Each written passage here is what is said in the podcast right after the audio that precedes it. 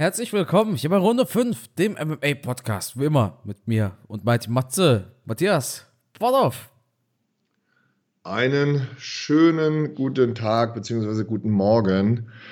Ja, schlimmerweise sind wir richtig spät dran, aber was will man machen? So ist es manchmal im Leben. Bin froh, dass wir es überhaupt noch geschafft haben, lieber Carsten. Samstagmorgen, da haben wir auch noch nie aufgenommen, oder? Klar, vor zwei Wochen erst, glaube ich. Echt? War auch Samstagmorgen? Ja, klar, klar. Oh Matze, du sagst immer, wir sind so spät dran, das ist aber nichts. Wir, wir sind ja gar nicht spät dran. Weißt du, wenn wir 90% der Zeit, Freitag oder Samstag, hochladen, dann, dann, sind wir halt, dann sind wir normal in der Zeit. Ja, zugegeben, samstags ist so ein Tag, da bekommt man ein, zwei Nachrichten mehr, wann denn die Podcast-Episode online kommt, ja. Ähm, aber das ist einfach ein paar Tatsachen geschuldet.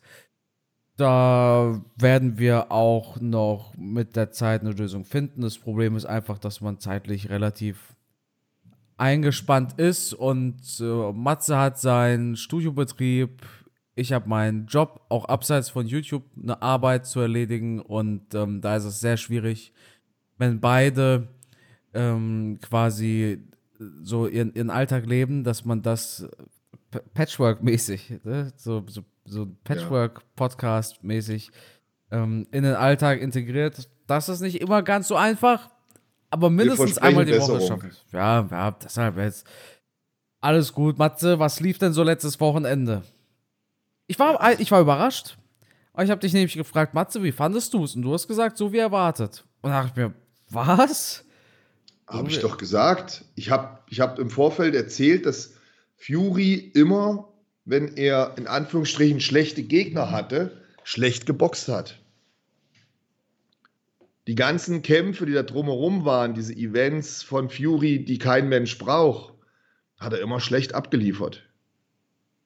Also du, du saßt da und hast den Knockdown gesehen, hast du gedacht, ja, ja, genau so habe ich das erwartet. Nein, dass natürlich da Fury umgeschlagen okay. wird, damit habe ich nicht gerechnet. Ich bin auch ehrlich, ich habe auch nie im Leben damit gerechnet, dass dieser Kampf überhaupt zustande kommt.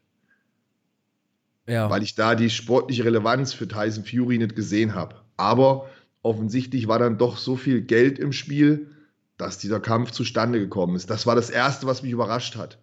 Dass es überhaupt zu dem Kampf Engano gegen Fury kam. Ja. Was mich nicht überrascht hat, war die Leistung von Tyson Fury. Ich habe es vorher zu dir gesagt, dass diese, immer wenn der Mann nicht richtig gefordert sich fühlt, macht er so komische Kämpfe. Und so gut Engano auch war, so schlecht war Tyson Fury. Also bei aller Liebe, das kann mir doch keiner erzählen, dass Tyson Fury gut geboxt hat. Der war langsam, der war träge, ähm, er hat ähm, einfach schlecht geboxt. Er hat teilweise die Auslage gewechselt.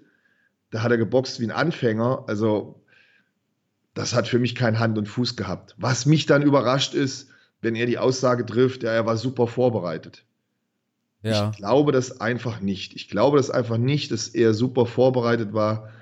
Ich glaube eher, dass er zwar Trainingscamp gemacht hat, ja, natürlich, aber halt nicht annähernd so ein Trainingscamp, wie er das gemacht hat gegen Wilder. Und ich glaube auch, dass da viele Ja-Sager in seinem Team war, waren, die gesagt haben, ey, ist doch kein Problem, du machst doch locker weg und ey, blablabla. Und dann wird halt ein lockeres Trainingscamp gemacht. Edel von ihm, dass er nachher keine Ausreden sucht, finde ich gut. Aber es ist ja auch Fakt, dass wir mit Engano jemanden haben, der das an dem Abend super gemacht hat und der auch in der Vergangenheit super gekämpft hat. Und eine Sache muss man an der Stelle auch mal sagen. Ich verfolge Kampfsport ja schon seit vielen, vielen Jahren. Und diese körperlichen Voraussetzungen, die ein Engano mitbringt, das habe ich noch nicht oft gesehen. Ja. Also zumindest nicht bei, bei ungedopten Kampfsportlern. Bei gedopten Kampfsportlern haben wir das schon gesehen. Zum Beispiel bei einem Alistair Overeem. Oder auch bei anderen K1-Fightern, wenn du dich an die alten Zeiten noch erinnern kannst da waren schon ganz schöne Brecher, Jerome Le Banner und, und ne, wie sie alle heißen. Das waren schon Ochsen, das waren massive Kampfsportler, die sehr viele Muskeln hatten, die teilweise diese 115 bis 120 Kilo gewogen haben oder ein Bob Sepp, das war natürlich nochmal eine ganz andere Liga mit 150 Kilo oder was der auf die Waage gebracht hat. Ähm, da gehe ich mal davon aus, die waren halt voll bis zum Stehkragen. Aber die haben natürlich dann auch in diesem Zustand nur dreimal drei Minuten gekämpft. In Anführungsstrichen nur dreimal drei Minuten. Ja. Hier hatten wir einen Kampf, der wesentlich länger ging. Und diese körperlichen Voraussetzungen, die ein Engano mitbringt, das finde ich schon ziemlich einzigartig. Also diese Muskelmasse, diese Kraft, diese, diese Athletik, die dieser Mann hat, das ist schon beeindruckend. Wobei ich jetzt natürlich nicht mit hundertprozentiger Bestimmtheit sagen kann, dass der jetzt nicht gedopt war für den Kampf. Ne? Keine Frage. Aber ich glaube, das ist wirklich so ein genetisches Wunderkind, dieser Enganu. Ähm, der hat halt extreme Power, Explosivität, Kondition, mehr als das wahrscheinlich alle anderen Menschen auf diesem Planeten mitbringen. Und da besteht halt immer auch die Chance für so einen harten Schlag, der einen Tyson Fury treffen kann. Und ich glaube, im, im Schwergewicht ist die, die Technik ähm, noch mal weniger entscheidend als Kraft und Athletik. Also ähm, ein Connor, der zum Beispiel gegen Mayweather geboxt hat, in diesen niedrigeren Gewichtsklassen, da ist ja Technik, Schnelligkeit nochmal viel, viel, viel präziser, während man natürlich auch immer wieder mal im Schwergewicht Boxer hat, die einfach mit Athletik und Kraft überzeugen und vielleicht nicht technisch die allerbesten sind und da trotzdem sehr weit kommen, weil sie halt diese Ausnahmeathletik haben und diese, diese unglaubliche Schlagkraft besitzen ich denke mal, im, im Schwergewicht haben wir daher ähm, auch immer wieder Sportler, die, die einen überraschen können.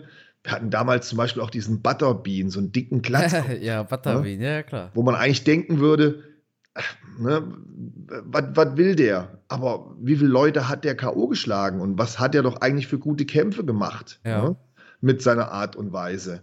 Und auch damals bei einem, bei einem George Foreman, ne, um Gottes Willen, ich bin George Foreman-Fan, aber, aber Ali hat halt auch gesagt, ja, der, der Mann hat halt keine Technik, ne, der kann mir nicht das Wasser reichen. Gut, Ali hat das dann nachher auch bewiesen, indem er Foreman geschlagen hat.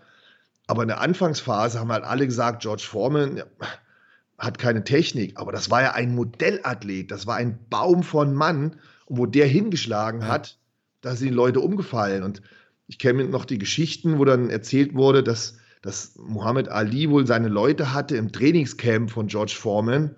Und dann sind die zu Ali zurückgekommen und haben gesagt, mein Gott, das, das ist kein Mensch. Das, selbst beim Sparring würde der alle seine Sparringpartner K.O. schlagen. Ja.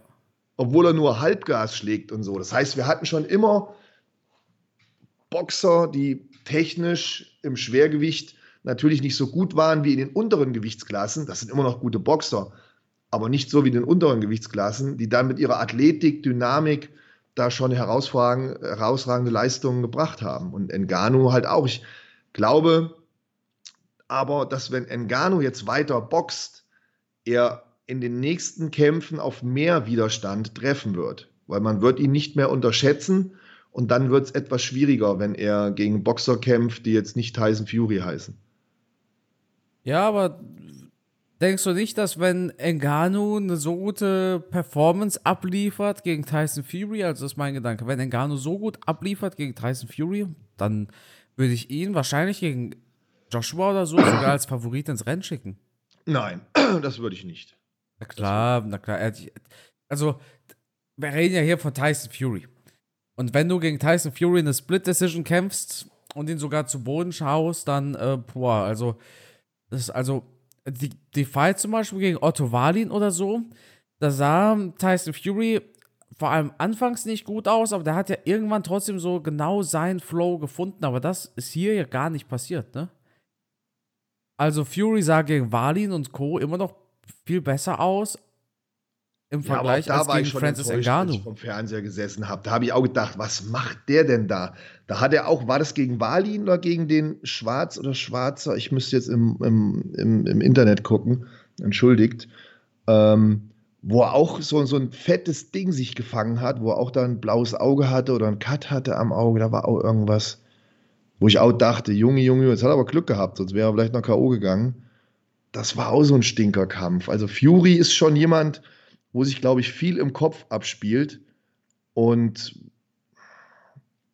ich glaube einfach, dass äh, in den nächsten Kämpfen, ich hoffe natürlich, dass die kommen, dass es Engano da etwas schwieriger hat. Definitiv.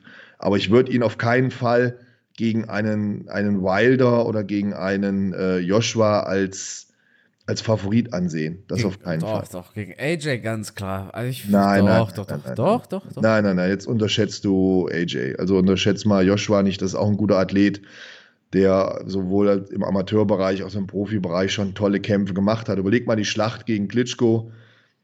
Also, pff, Ja, gegen den, ich glaube, wie alt war er?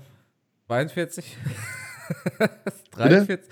Wie alt war Klitschko? 42 zu ja, dem Zeitpunkt? aber ähm, unabhängig davon, wie alt Klitschko war, so muss man den Klitschkos doch lassen, dass die auf unheimlich hohem professionellen Niveau gearbeitet haben. Und sei dir sicher, wenn so ein Klitschko so ein Trainingscamp beendet hat, dann weiß der on point, wie fit er ist. Also das haben die Klitschkos schon perfekt gemacht. Also in Kombination mit Ärzten, Ernährung, wie die trainiert haben, das hatten die schon richtig drauf. Das hast du auch gesehen an ihrer Athletik und der Art und Weise, wie sie gekämpft haben. Also das waren schon Vorführathleten, muss man so sagen. Und ein Freund von mir war auch bei denen im Trainingscamp, hat Sparring gemacht mit Klitschko. Ähm, das ist was, was Training und Vorbereitung betrifft, auch mit dem Trainer Emmanuel Stewart. Das ist schon echt absolute Champions League, also absolute Spitzenklasse. Und der Kampf gegen Klitschko war ja ein guter Kampf. Also schau dir den gerne nochmal an. Klitschko war da nicht schlecht. Es war mit, auch wenn er verloren hat, der eine oder andere mag jetzt lachen, aber es war mit einer der besten Kämpfe, die Klitschko gemacht hat. Also das war schon richtig hart. Und AJ war auch angeschlagen. Also ich glaube schon, dass es ein guter Kampf war von beiden und dass beide da eine gute Leistung gebracht haben. Und ich behaupte auch nicht, dass ein Engano chancenlos gegen AJ ist. Nur wenn es zu diesem Kampf kommen würde, würde ich AJ immer noch favorisieren. Ja. Deshalb sind solche Fights ja auch so spannend, weil man sich ja uneinig ist. Weil der eine sagt, Engano gewinnt, der andere sagt, AJ gewinnt. Ich denke, wo wir uns einig sind, ist aber, dass wir Engano nicht wirklich jetzt in der PFL brauchen, oder? Ja, das ist natürlich jetzt eine Zwickmühle, in der sich Engano befindet. Also zum einen, er hat natürlich jetzt immens viel Geld verdient, auch wenn das immer so ein bisschen im Widerspruch ist zu den vergangenen Aussagen, die er immer mal gemacht hat. Aber natürlich hätte auch keiner von uns so ein Angebot abgelehnt und er wollte ja auch gerne ins Boxen rein. Wie gesagt, ich hätte nie damit gerechnet. Also da muss ich, muss ich echt meinen Hut ziehen vor Nganu. Ähm, er ist da ein gewisses Risiko eingegangen, zu sagen, ich, ich trenne mich von der UFC. Aber er hat es am Ende des Tages natürlich vollkommen richtig gemacht. Ich denke, so viel Geld, wie er jetzt mit Fury verdient hat, so viel Geld hat er in der ganzen UFC-Karriere nicht verdient. Problem jetzt für ihn natürlich, ist das ein Schritt zurück, wenn er jetzt in der PWFL kämpft. Vom Aufsehen her, von der, von der Herausforderung her mit Sicherheit. Ja. Ja, auch vom, vom Gegner her. Also, wen hat denn da die PFL? Ja, da fällt uns natürlich kein Name ein, während wir beim Boxen ja jetzt schon Namen genannt haben, ne? wie Joshua oder Wilder. Ja. Ja. Wird sich halt zeigen, wo man ihn, ihn einordnet im Boxen und ob man Promoter findet, die, die dieses Geld zahlen. Das wahrscheinlich ein Engano oder ein Joshua verlangen wird. Ne? Ähm, ja, ich glaube, da braucht es wirklich Saudi Money. Also es, ich glaube, Fury gegen Ngannou war so ein Mega-Flop, ähm, dass, dass kein anderer, also kein Promoter hätte so viel Geld bezahlt. Also jetzt hier Ja. in, in den USA oder in England oder so, hätte so viel Geld einfach nicht zahlen können. Und äh, dementsprechend war, war das Ganze ein kommerzieller Superflop, sauteuer für die Saudis, aber denen geht es in dem Fall, glaube ich, nicht darum, Geld zu machen, weißt du? Nein, nein, die wollen einfach äh, Image. Lorbeeren, Ja, ja. Image für ihr Land, für, für, für sich selbst. Ne? So nach dem Motto, als, als, als feiern wir beide eine Party und laden uns mal einen Clown ein, ne, der so ein bisschen rumspringt. Ja. Also, schlussendlich, äh, ist, ist das halt Saudi-Money. Ähm, da, da, da können die anderen nicht mithalten. Und wenn wir tatsächlich so einen Fight nochmal sehen sollen in dieser Größenordnung, dann wahrscheinlich auch nur dort. Ich kann mir nicht vorstellen, dass in England oder so so viel Geld da ist. Man ja. macht halt, man macht halt Verlust damit. Punkt. Dana White könnte niemals so viel Geld bezahlen, würde auch nicht, weil er halt ein Geschäftsmann ist. Ja. Ne? Und er ist dazu da, um Business zu machen und damit die UFC auch Geld verdient. Und genau dadurch äh, kommt es halt dann eben, dass wir dort die großen Fights sehen. Ist für mich persönlich in Ordnung. Das Einzige, was mich gestört hat an dem Event, war dieses ganze Tamtam. -Tam. Hast du den Pay-Per-View gekauft, Matze? Ich habe ihn gekauft, ja. Und äh, hast aber nicht live sehen können, ne? Ich habe es nicht live sehen können. Ich war ja bei We ja. Love MMA. Ich habe dann nachts nachgeschaut, auf gut Deutsch könnte man sagen. Und ich war froh, dass ich das so machen konnte, ja. weil da hätte ich mir das Ding live angeschaut, ja. dann wäre ich jetzt genauso fett wie Fury.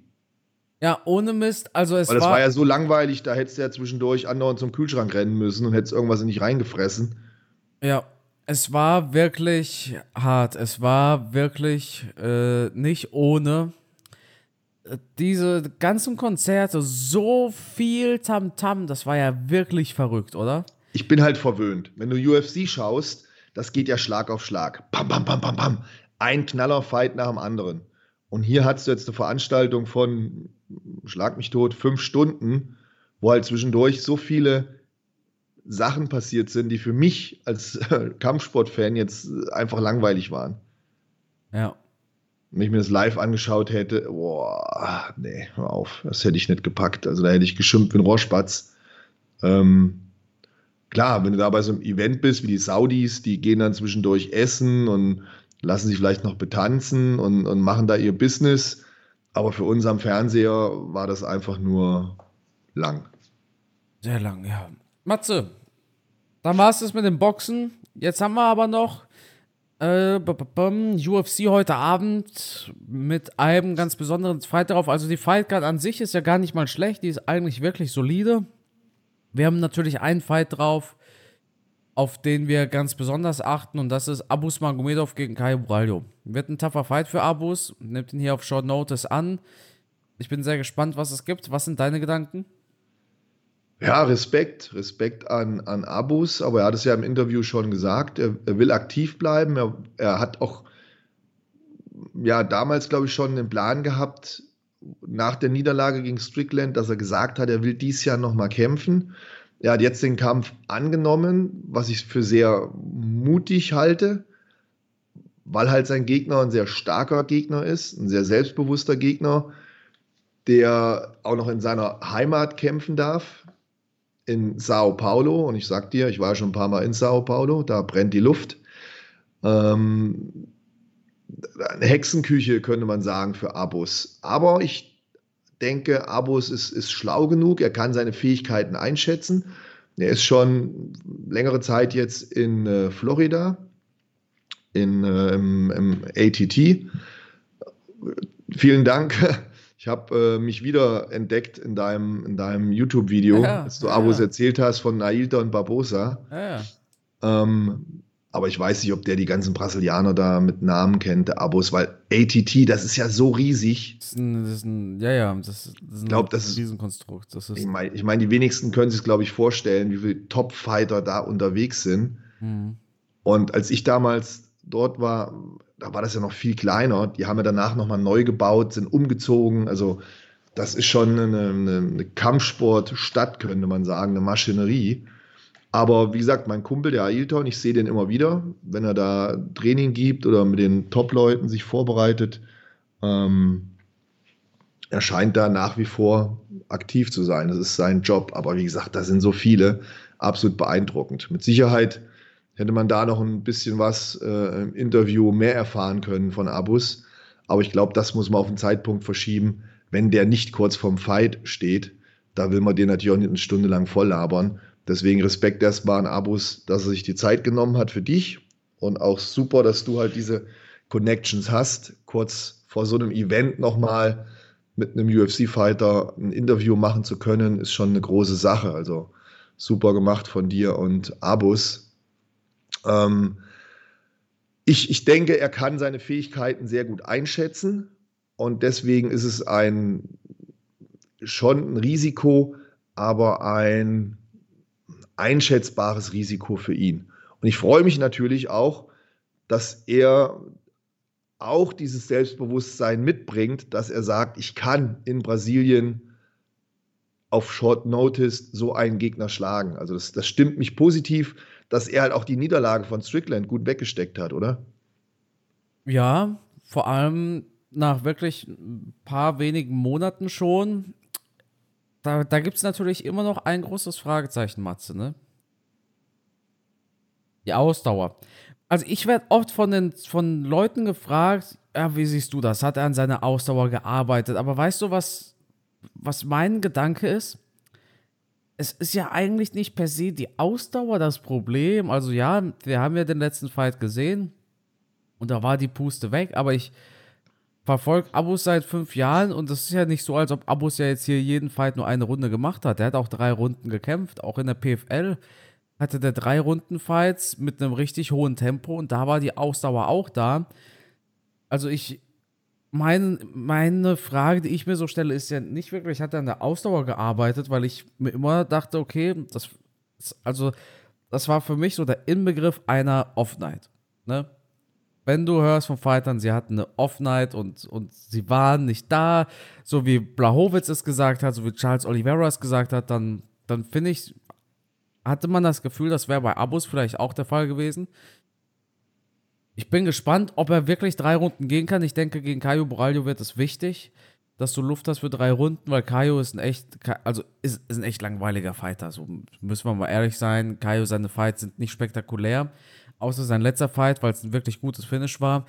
Aber ansonsten ist es jetzt kein Fighter, für den man sagt, okay, da stehe ich um 4 Uhr morgens auf.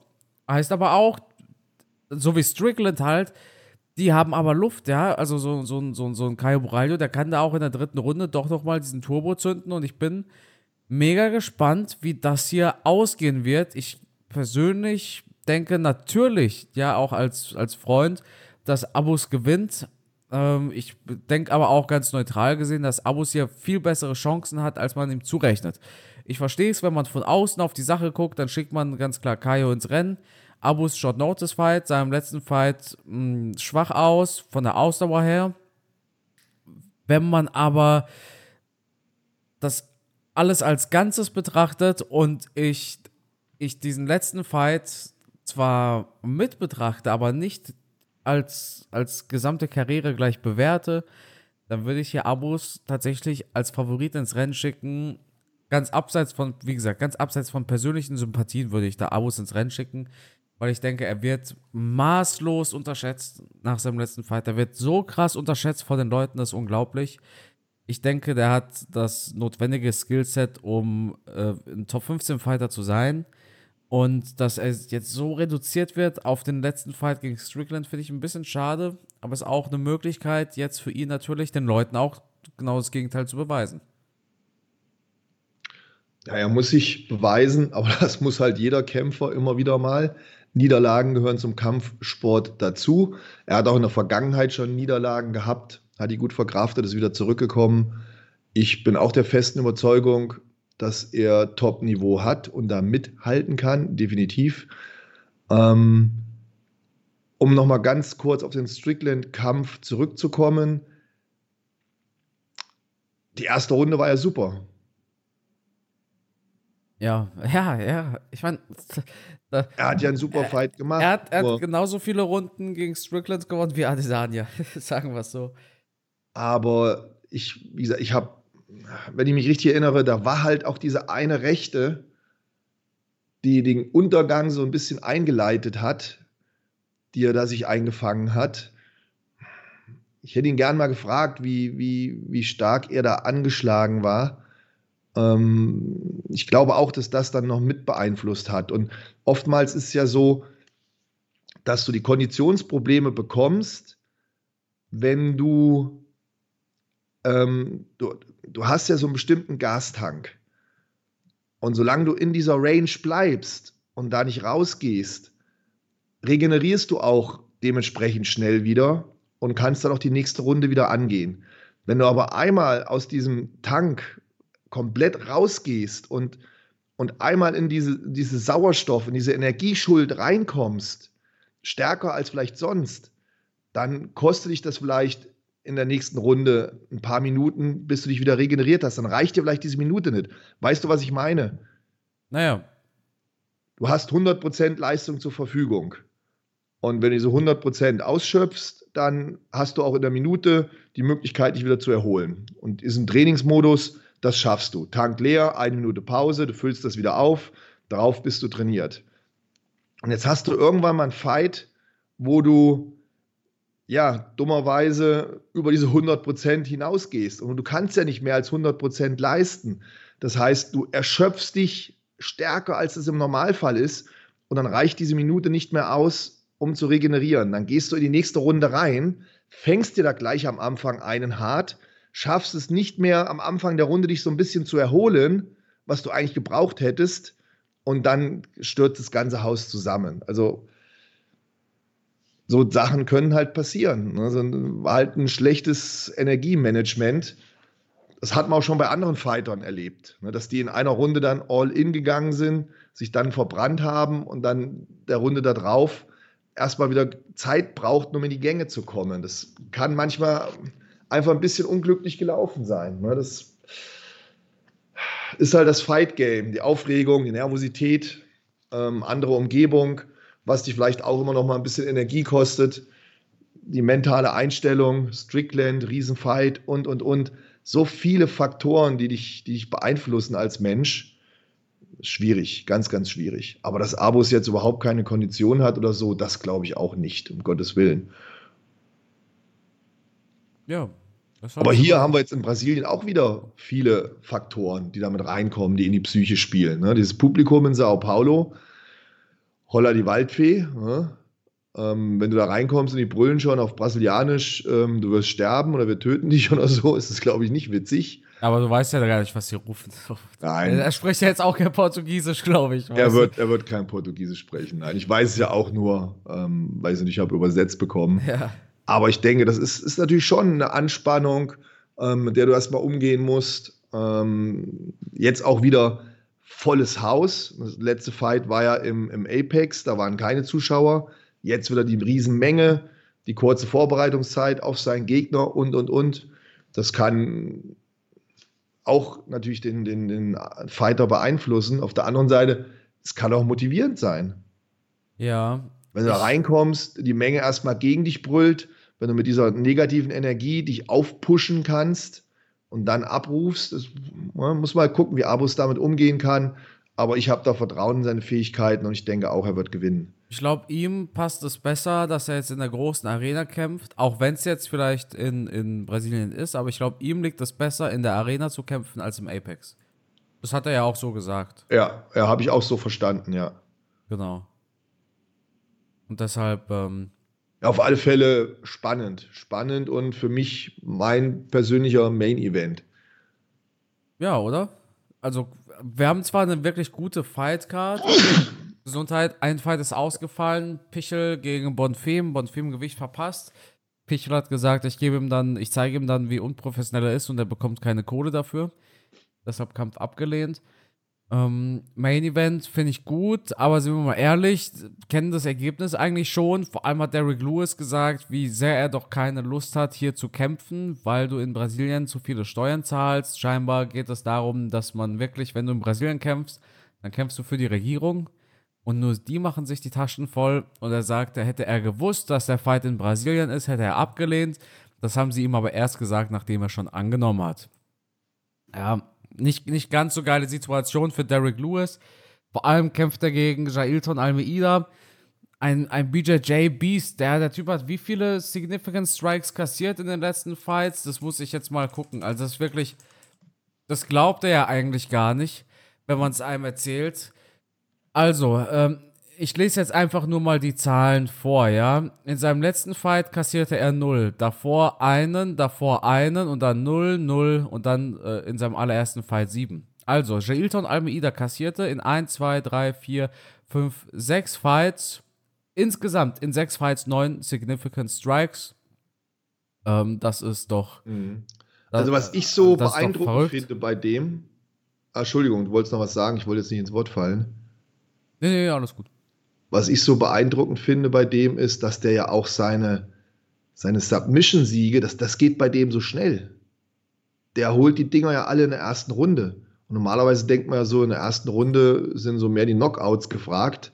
Aber der schafft es ja genauso schnell, wie andere ihre Gegner K.O. schlagen, schafft er das, die zu submitten. Also es muss wirklich ein Tier sein, der Typ. Sowohl von der Kraft her, als auch von der Technik her. Also das ist echt eine BJJ-Maschine. Wahnsinn. Ähm, und das sind ja auch keine Schwächlinge, mit denen er da in den Cage geht. Also auf alle Fälle ein spannender Kämpfer und ich, ich bin schon neugierig, wie dem seine Karriere noch weitergeht, was der in der UFC noch anrichten kann. Auf der anderen Seite, er ist, glaube ich, auch schon mal K.O. gegangen. Also dieser, dieser Punch von Derek Lewis. Wir haben Derek Lewis schon oft unterschätzt, wo wir gesagt haben, jetzt und dann hat er doch noch einen rausgehauen. Also die Option besteht immer. Aber in Anbetracht ähm, aller Fakten würde ich auch hier auf Almeida tippen, dass er das Ding gewinnt ist einfach zu gut. Ich glaube, er ist einfach zu gut, zu gut auf dem Boden für Derek Lewis. Das ist, glaube ich, das. Das ist, glaube ich, das Problem. Ne? Wie alt ist Derek Lewis jetzt? Ich weiß gar nicht. Ah, Ende 30. Ja. Ja, ja schwierig. Also. Schwierig, schwierig, schwierig. Aber er kommt aus dem Sieg. Also den letzten Gegner hat er mal wieder K.O. schlagen können. Das ging auch wieder ratzfatz. Oh ja, naja. Ähm, aber ich bin mir ziemlich sicher, wenn er es hier nicht schafft, den schnell umzulegen, wenn der einmal an Derek Lewis drankommt, dann wird er den wie ein Kartoffelsack zu Boden werfen und auch ganz schnell submitten. Denk mal dran, das wird wahrscheinlich so kommen, ne? Ja, ich denke einfach, dass die Zeichen stehen leider auf Lewis Niederlage. Auch ein Short Notice Fight, ja. Also es ist. Das, das, das Problem ist, Lewis war nie bekannt für seinen Brazilian Jiu-Jitsu. Und ich denke, er war dafür bekannt, dass er, wenn Gegner ihr BJJ an ihm anwenden wollten, dass sie einfach aufgestanden sind. Ja, das stimmt. Dass er einfach aufgestanden ist, aber das ist sein Kryptonit eigentlich. Genau diese Art Gegner ist sein Kryptonit. Zumindest, ja. zumindest auf dem Papier. Äh, schlussendlich hat er häufiger gegen, gegen die Kickboxer verloren, die Power in den Fäusten hatten. Aber ich denke, dass doch der Zeitpunkt gekommen ist, in dem Derek Lewis diesen Fight leider verlieren wird. Gut, Matze.